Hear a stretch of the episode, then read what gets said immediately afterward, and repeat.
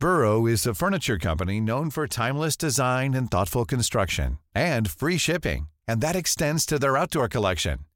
Their outdoor furniture is built to withstand the elements, featuring rust-proof stainless steel hardware, weather-ready teak, and quick-dry foam cushions. For Memorial Day, get 15% off your Burrow purchase at burrow.com slash ACAST and up to 25% off outdoor. That's up to 25% off outdoor furniture at burrow.com slash ACAST. I'm Sandra, and I'm just the professional your small business was looking for. But you didn't hire me because you didn't use LinkedIn jobs. LinkedIn has professionals you can't find anywhere else, including those who aren't actively looking for a new job but might be open to the perfect role, like me. In a given month, over 70% of LinkedIn users don't visit other leading job sites. So if you're not looking on LinkedIn, you'll miss out on great candidates like Sandra. Start hiring professionals like a professional. Post your free job on linkedin.com/people today. There's never been a faster or easier way to start your weight loss journey than with PlushCare. PlushCare accepts most insurance plans and gives you online access to board-certified physicians who can prescribe FDA-approved weight loss medications like Wigovi and Zepbound for those who qualify. Take charge of your health and speak with a board-certified physician about a weight loss plan that's right for you. Get started today at plushcare.com slash weight loss. That's plushcare.com slash weight loss. plushcare.com slash weight loss. Muy bien, ¿podemos empezar? Se han dado situaciones inéditas eh, o increíbles. Por caso quiero decir que se acabara la merluza. Bienvenidos a Se acabó la merluza con Jorge Tezán. Una relación de datos históricos inútiles que se conjuran para tramar alguna verdad.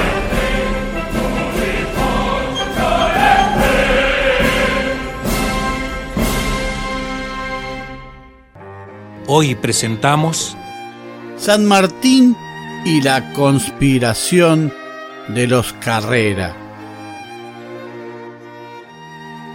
Mientras tanto es 1810, pero estamos en Chile, que vive una historia casi calcada a la nuestra. El 18 de septiembre de ese año dan inicio al período llamado Patria Vieja y establecen una junta que gobierna, según dice, en representación de Fernando VII.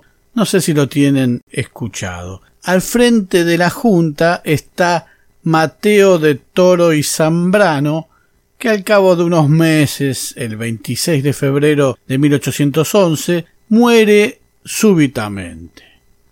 Entonces nombran al mendocino, nacido allí cuando Mendoza era parte de la capitanía de Chile, Juan Inocencio Martínez de Rosas Correa, como presidente interino de la Junta Nacional de Gobierno. Pero a poco de andar surgen las disidencias, ustedes saben, porque sucedía igual que acá. Estaban los que le cuidaban la silla a Fernando VII, los que decían que le cuidaban la silla a Fernando VII, los que querían pactar con alguna potencia extranjera, los que querían pactar con la hermana del rey Carlota y los que sin ninguna máscara querían una independencia absoluta. El 4 de julio de 1811 se forma el Congreso Nacional, pero el 4 de septiembre aparece José Miguel Carrera y da una serie de golpes de Estado que lo van acomodando en el poder y hasta satisfacerse en lo que iba logrando en los sucesivos golpes de Estado. ¿Quién es este José Miguel Carrera? Bueno, es un joven oficial del ejército español de 26 años que provenía de una familia chilena de muy buen pasar económico y hacía unos días no más había retornado a Chile.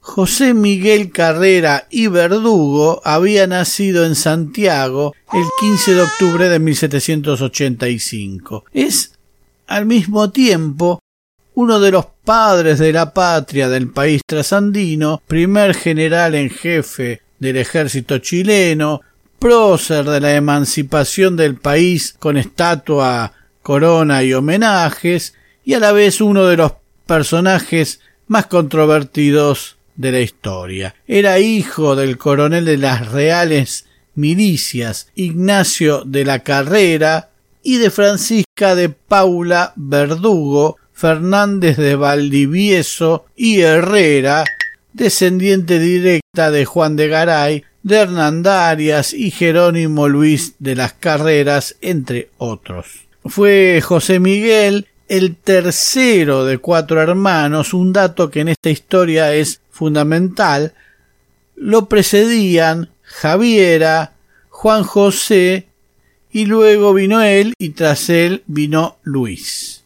Tras sus estudios en el Colegio San Carlos de Santiago, su padre lo envía a estudiar a Lima y luego en 1807 a España a sumarse al ejército. Y aquí repite un poco, aunque más corto, la historia de San Martín.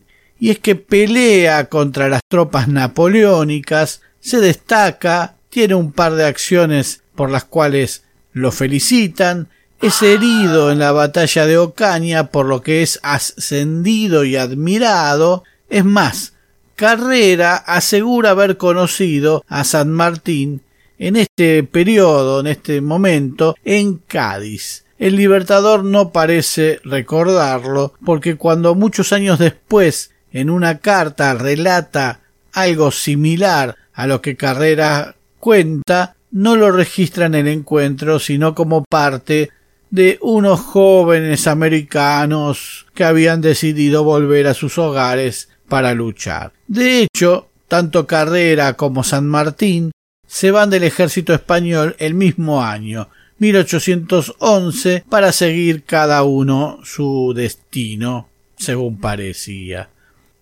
Pero Carrera enciende algún tipo de discordia al citar que luego de la baja San Martín partió a Londres, donde se inició en la masonería, insinuando que respondía a Inglaterra.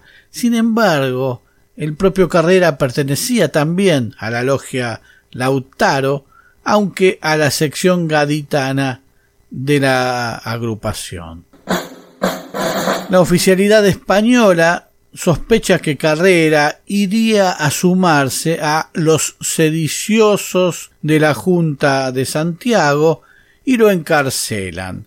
Se ve que a diferencia de San Martín, no había pedido la baja y recién cuando lo hizo fue liberado. José Miguel Carrera emprende su regreso a Chile a bordo del navío británico Standard. Cuando Carrera llega a Santiago el 25 de julio de 1811, se encuentra con que el sector más independentista de la revolución, cuyo líder era el mencionado presidente interino Juan Martínez de Rosas, que militaba en la misma logia que Carrera y apoyado por los hermanos de Carrera también, Juan José y Luis, estaban por dar un golpe de Estado. Los Carrera pertenecen a este sector más independentista eh, de, de la política chilena. Contrarreloj, José Miguel convence a sus hermanos de que le den tiempo para charlar con el sector conservador para buscar una solución pacífica. Pero ese intento no funcionó, de modo que José Miguel Carrera consiente el golpe de Estado y reemplaza en el Congreso a los más moderados con gente de su confianza. La demora en el golpe sembró diferencias entre la ciudad de Santiago y la ciudad de Concepción, a la que respondía el presidente interino, este tal Martínez de Rosas. Se suceden los desacuerdos y las crisis y el 15 de noviembre de 1811 Carrera va y da otro golpe de Estado en el que conserva el Congreso suma asperezas entre otros dirigentes o con otros dirigentes, pero instaura un triunvirato encabezado por el mismo Carrera y con José Gaspar Marín por Coquimbo y nuestro conocido Bernardo de O'Higgins por Concepción y en reemplazo de Martínez de Rosas con quien estaba todo mal. Finalmente Carrera disuelve el Congreso, se enemista definitivamente con Martínez de Rosas y hay aires de guerra civil que es conjurada por la mediación de O'Higgins y finalmente José Miguel Carrera se hace de la presidencia de la Junta de Gobierno de Chile, que es lo que quería, muchachos. Carrera intenta un gobierno progresista. Lleva la primera imprenta a Chile junto a tipógrafos estadounidenses. Redacta un reglamento constitucional, crea la primera bandera, en realidad la cose su hermana Javiera, y el primer escudo, muy curioso este, en el que se ve a un hombre y a una mujer originarios él armado con una lanza y ella con un arco sin flecha y con los senos desnudos. En el medio hay una columna jónica en la que reposa un globo terráqueo y las leyendas en latín. Post tenebras lux. Que quiere decir algo así como hay luz al final del túnel y aus concilio aut ense. Es decir o por la conciliación o por la espada, y se aprontó a resistir Carrera los embates realistas que venían desde la siempre fuerte Lima tras la reposición de Fernando VII en su trono.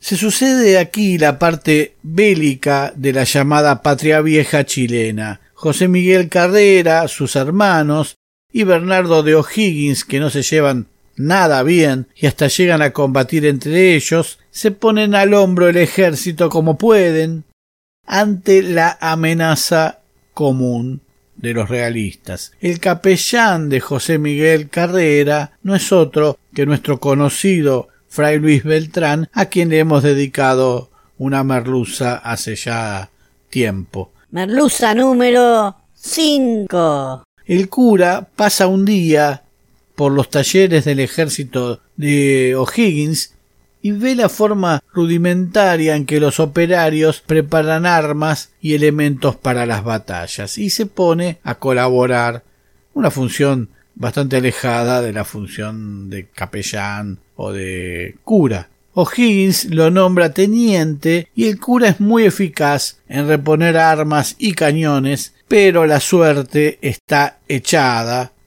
no vamos a abundar en detalles en este periodo, porque podría ser parte de una merluza en algún momento, y tras varias batallas sobreviene el desastre de Rancagua, el 2 de octubre de 1814, en el que Chile vuelve a caer en manos realistas. Es el fin, es el final de la patria vieja, se produce así un éxodo de la población chilena que literalmente corre hacia Mendoza. Entre ellos va José Miguel Carrera, sus hermanos, O'Higgins, el fraile Beltrán y muchos más entre un grupo de tres mil exiliados. Iban a Mendoza, pero allí, hace menos de un mes, ha asumido la gobernación de Cuyo nada menos que José de San Martín. La llegada de los tres mil chilenos a una ciudad de diez mil habitantes complica un poco las cosas. No sólo podían llegar exiliados chilenos, sino que a partir de ese momento los propios españoles podían soñar con cruzar la cordillera por los pasos habituales, reconquistar Mendoza y cargar sobre Buenos Aires. No era el mejor pronóstico. Los exiliados tampoco venían en calma y entre ellos cundieron los reproches a los Carrera, que ya no tenían poder, por lo mismo de siempre en estos casos, el mal manejo del tesoro y el supuesto robo de estos al erario, y de los Carrera a O'Higgins y viceversa. Un lío, nada más alejado que la tranquilidad que San Martín precisa para planear el próximo paso, que es precisamente ir sobre Chile.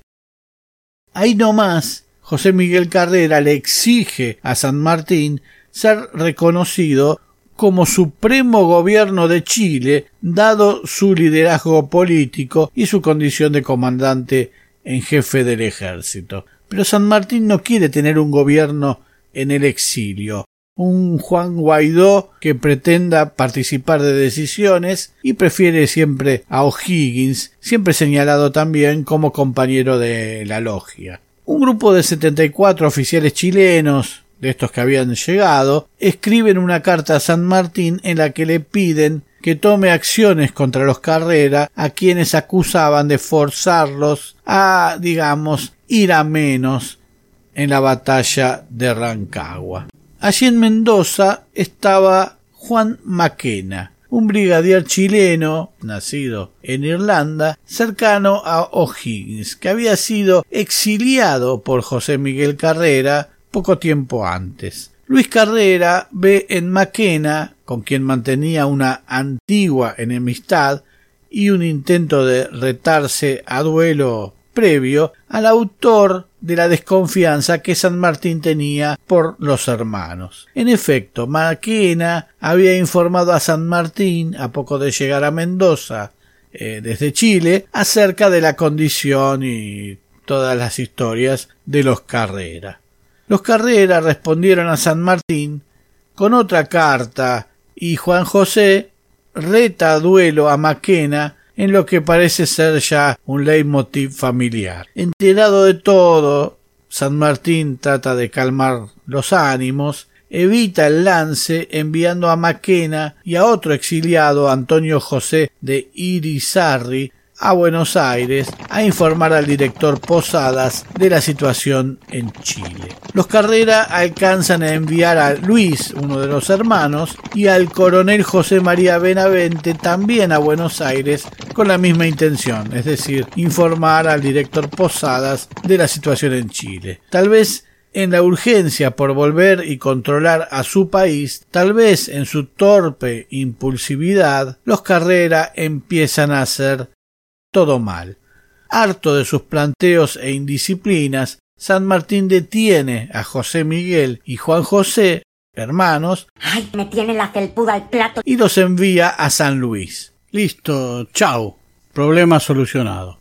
Pero desde allí parten a Buenos Aires en busca de lograr apoyos para que San Martín no siga siendo un escollo a sus planes. Llegado Luis Carrera antes que sus hermanos a Buenos Aires, comprueba que pese a lo que él mismo pensaba, el gobierno porteño apoya a San Martín. Exiliados chilenos comienzan a llegar a Buenos Aires y a culpar a los Carrera de la situación. Y entonces surge una situación así muy molesta porque estos exiliados dicen que Luis portaba consigo parte del tesoro chileno. Indignado, Luis Carrera no tiene mejor idea que retar a duelo otra vez a Juan Maquena, que está ahí en Buenos Aires, enviado por San Martín. Se encuentran donde hoy es el Parque Lesama, el 21 de noviembre de 1814, y Carrera mata a Maquena. Es apresado, pero al llegar a Buenos Aires, José Miguel, su otro hermano, se reúne con Alvear, enemigo de San Martín, y con la parte de la logia Lautaro que le seguía fiel al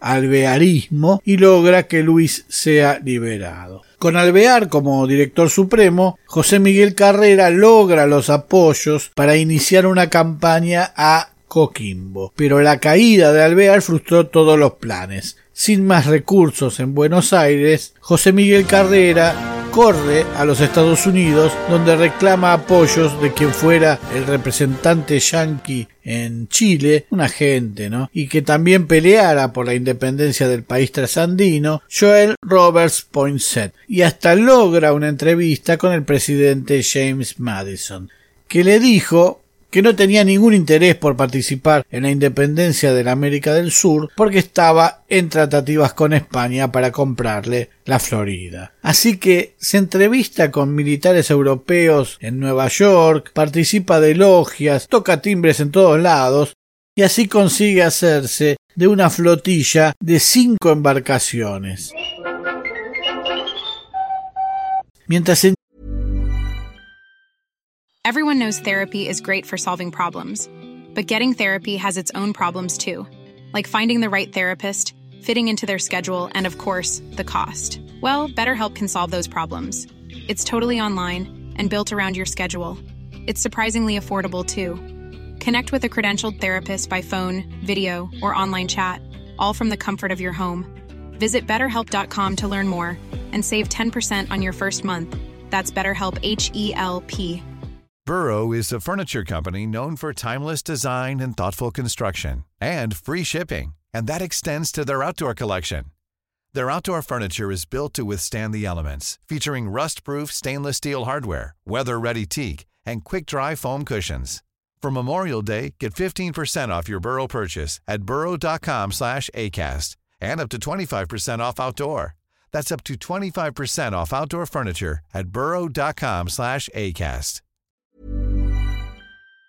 Chile su padre es confinado a la isla Juan Fernández y su fortuna incautada por los españoles, José Miguel Carrera navega con rumbo a liberar a su país. Llega a la Argentina el 9 de febrero de 1817 y lo enteran de que San Martín había iniciado el cruce de los Andes y que su flotilla sería bienvenida para apoyar a las fuerzas del Libertador. Pero Carrera se niega. Dice que las acciones de San Martín no tienden a que los chilenos elijan a su gobierno, sino a conquistar el país e imponerse. En consecuencia, el director supremo Juan Martín de Pueyrredón, aliado de San Martín, le impide zarpar. Pero José Miguel Carrera intenta una salida en forma clandestina que Pueyrredón o de la que Pueyrredón se entera y le incauta los barcos y además lo encarcela en el bergantín Belén. Carrera intenta negociar y asegura que San Martín en persona lo fue a visitar durante su detención, algo raro porque San Martín estaba cruzando los Andes se habla de que a instancias de su hermana Javiera se enviaría a todos los hermanos a los Estados Unidos, donde obrarían o actuarían como una especie de embajadores. Sin embargo, José Miguel huye y llega a Montevideo, donde obtiene el refugio del general portugués Carlos Federico Lecor, que había ocupado poco antes la banda oriental. Aunque tal vez no porque todo el interior de la provincia oriental estaba dominada y controlada por Artigas, lo que tornaba su situación como no tan clara. Desde allí, José Miguel sobreactúa algunos apoyos de los Estados Unidos que no terminan de efectivizarse y le escribe a su mujer que en Chile todo se soluciona con cuatro o cinco colgados de la horca y se lamenta de que O'Higgins no tuviera mil pescuezos. Muy sacado el hombre.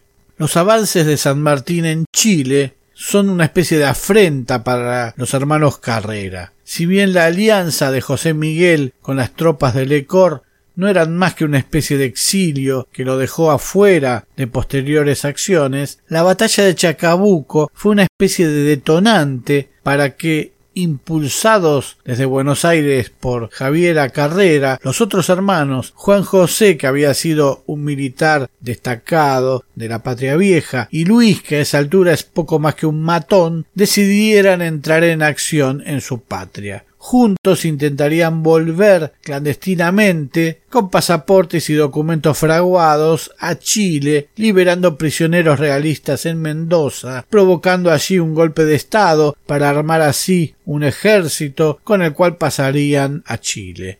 Esta es la llamada conspiración de 1817, que más que bien planeada era otro de los impulsos ciegos de los Carrera que hasta habían repartido cargos para el momento en que la revolución se concretara y se viera triunfal. Comenzaba junio de 1817 y la idea era agitar a sus colaboradores en Chile, que serían la tropa que les permitiera hacerse del poder. El general Miguel Brayer se encargaría del ejército. José Miguel traería otra flota de los Estados Unidos. Luis, al mando de una columna de aliados de Santiago, capturaría a O'Higgins, mientras que Juan José, al mando de otra columna, se encargaría de capturar a San Martín, llevar a ambos a las cercanas serranías de Alué, hacerlo firmar su propia renuncia al gobierno y al ejército, desterrar a O'Higgins a su propia hacienda de las canteras y Juan José conduciría un juicio militar a San Martín con su posterior ejecución. Se levantaría un ejército de diez mil hombres, las tropas argentinas serían obligadas a volver sobre sus pasos en los Andes y los chilenos que los siguieran serían condenados a muerte. Y con todos estos elementos se marcharía luego hacia el Perú para tratar de derrotar al gobierno realista en aquel país. Manuel Rodríguez sería dictador en lo político y poco a poco comenzaron a viajar por separado en forma clandestina y en grupos pequeños, como dijimos, con pasaportes falsos a Santiago de Chile. Luis Carrera se disfrazaba de criado de un oficial de apellido Cárdenas y Juan José como amigo y compañero de viaje de un impresor. Mientras pasaba por Mendoza, Luis Carrera es reconocido por un antiguo oficial del ejército chileno, seguían exiliados allí, José Ignacio Fermondois, quien lo habría denunciado ante las autoridades de la provincia o habría dicho que lo había visto. Apresado, Luis Carrera dice que era cierto, que pensaba dirigirse a Chile, pero no en plan sedicioso, sino que a instalarse y trabajar dadas las penurias económicas que estaba atravesando. En sus papeles y equipaje nada hacía suponer que no fuera así, aunque nos dijeron hace un rato que llevaban papeles falsos, vaya a saber. Pero una noticia que había llegado a las autoridades mendocinas delató el plan y la conspiración. Destrozando todo sigilo en el camino a San Juan, Luis Carrera había asaltado como si fuera un vulgar chorro a un cartero del correo de La Rioja, pensando que en las cartas encontraría algún rastro, alguna mención que lo involucraba. Las alertas corren detrás del supuesto ladrón y en Mendoza comienzan a sospechar de carrera. Las autoridades entonces detienen a su acompañante, el tal Cárdenas, y ni bien este tipo se vio entre barrotes, habiéndosele ofrecido conmutarle la pena de muerte a cambio de información, comenzó por confirmar la conjura y el robo al correo. El miedo de Cárdenas llegó a la torpeza de comentar a sus captores que Juan José Carrera, el otro hermano conspirador, ya venía en camino a través de la provincia de San Luis con nombre falso. Las autoridades alertadas lo capturaron el 20 de agosto en la posta de Barranquitas en un operativo señalado por el gobernador de San Luis. O'Higgins describe a San Martín. La existencia de estos delincuentes es incompatible con la seguridad, buen éxito y tranquilidad del Estado, y no es posible tolerarlos por más tiempo. Es de rigurosísima justicia un ejemplar castigo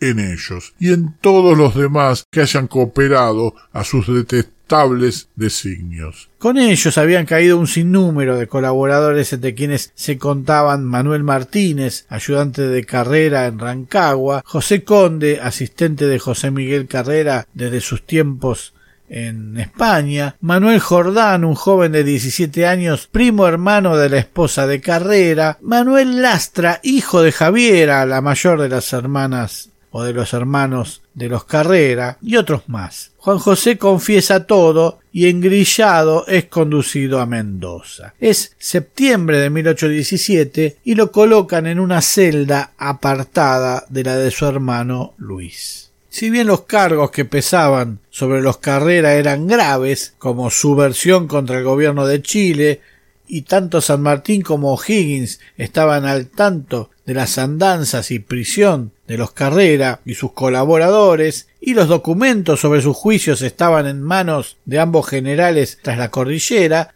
sus mentes estaban en otra cosa, como la guerra de liberación de Chile y lo que seguiría. Así que la mayoría de los acusados, a medida que las fuerzas patrias se afianzaban en tierras chilenas, fueron puestos en libertad, lo cual hacía pensar que una liberación de los hermanos Carrera no sonaba nada descabellado. Pero otra vez la soberbia de los cardenales jugó en contra. En la prisión Con el apoyo de uno de los guardias, Manuel Solís, ambos hermanos planearon hacer lo que no habían logrado ni con Mendoza, ni con Chile, ni nada. Levantar a todos los guardias de la prisión, tomar la misma, liberarse, apoderarse de las armas de la plaza, formar un batallón con los prisioneros realistas y los voluntarios que quisieran apoyarlos, de poner al gobernador Toribio de Lusuriaga, de quien creían que era odiado por el pueblo, entrar en Chile y así, qué sé yo, conquistar el mundo. El plan se concretaría en la noche del 25 al 26 de febrero de 1818 y era idea del más cabeza hueca, Luis Carrera, y fue aceptado a regañadientes por quien fuera un brillante oficial chileno, Juan José Carrera. Pero el guardia traidor, el tal Manuel Solís, no tuvo mejor idea que contarle el plan a un amigo.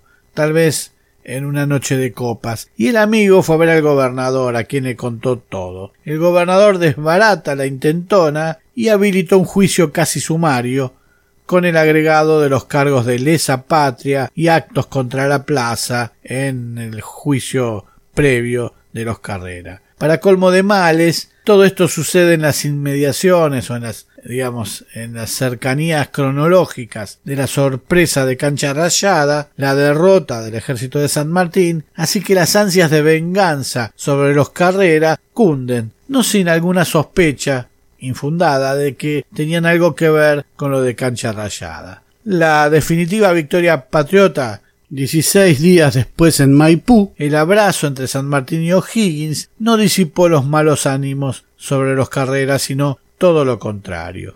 Pero con la batalla de Maipú terminada y victoriosa, la pregunta sobre qué hacer con los Carrera enseguida encontró respuesta.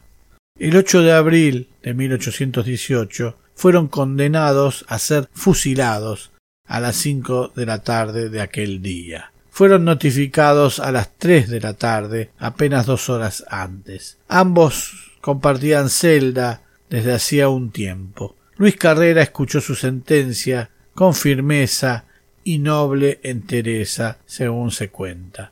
Su hermano Juan José rompió en llantos y pedidos de piedad que intentaban demostrar su inocencia. El fray Benito Lamas atendió sus almas desde aquel momento. A las cuatro de la tarde escribieron sendos esbozos testamentarios y cartas dirigidas a sus familias. Dos banquitos roñosos se colocaron contra el muro de la prisión junto a la plaza de Mendoza, hoy Plaza Pedro del Castillo. Los preparativos llevaron más tiempo del previsto y la ejecución debió aplazarse una hora. Una hora para un condenado es como un paraíso a las seis de la tarde, urgidos por la hora y pico de luz diurna que les quedaba, los condenados fueron conducidos a la plaza.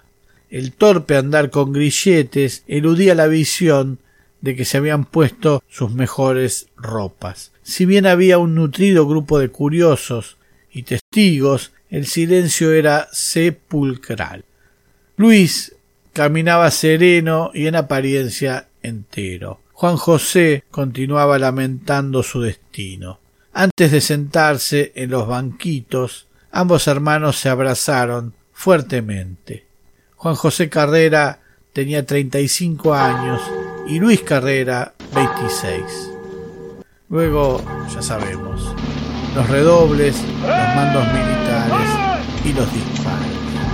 Dicen que la bella Javiera Carrera, hermana mayor de ambos, comenzó a morir en vida por la muerte de sus hermanos, a perder el pelo, a ponerse los labios como moretones, a perder peso. Prometió no volver a Chile mientras gobernara el asesino de O'Higgins. Y pudo cumplir su sueño en 1828. Murió en su hacienda de Santiago el 20 de agosto de 1862 a sus ochenta y un años. Su cuerpo yace en la Catedral Metropolitana de Santiago junto a los de sus hermanos, a quienes hizo repatriar en 1862, poco antes de morir. En Montevideo, José Miguel Carrera se entera de la muerte de sus hermanos, tres días después de la batalla de Maipú. Con cierto ánimo conciliador asegura Mis hermanos se pierden, no son hombres para estas empresas, no tienen discreción ni recursos, ni es esta tampoco la época. Sin patria posible, José Miguel Carrera, alguna vez gobernador de Chile, se dedica a ser un caudillo más de los que regaron nuestro suelo con sangre de hermanos. Todo lo contrario a lo que imaginó San Martín. Sella alianzas con ranqueles, vence al gobernador de Córdoba, al de San Luis y a otros. El 30 de agosto de 1821, José Albino Gutiérrez lo derrota en Punta del Médano. Intentó replegarse, pero fue traicionado por algunos oficiales que lo entregaron a Gutiérrez y fue fusilado el 4 de septiembre de 1821 en el mismo lugar que sus hermanos. Lejos de constituirse en apenas una anécdota, los hermanos Carrera creyeron que una sociedad primitiva y casi de jefatura podía gobernar Chile e imponerse a los hombres de Estado que iban por la libertad del país hermano y de todo el continente con un plan superior, al que sistemáticamente desconocieron tal vez con alguna influencia de sus amigos extranjeros. Su porfiada actitud, su creencia de que Chile era la estancia personal, su negativa incluso a tomar espacios en el camino de los libertadores, se llevó muchas vidas y puso en peligro no sólo la independencia de parte de la América, sino que fue también uno de los escollos ajenos a los realistas que hubo que superar para establecer la libertad de los pueblos del sur. Se acabó la merluza. Cuando tú naciste, yo apenas tenía seis años. Qué gran alegría, pronto tendría un hermano. Y llegaste tú a las nueve y diez, una mañana a fines de mayo. Y tan grande fue aquella ilusión que como pude te tomé entre mis brazos, ya me había olvidado que quería un hermano. Cuando fui creciendo Muy pronto nuevos capítulos de Se acabó la merluza. Se acabó la merluza es idea, redacción, recopilación y hace lo que puede Jorge Tezán. Muchas gracias.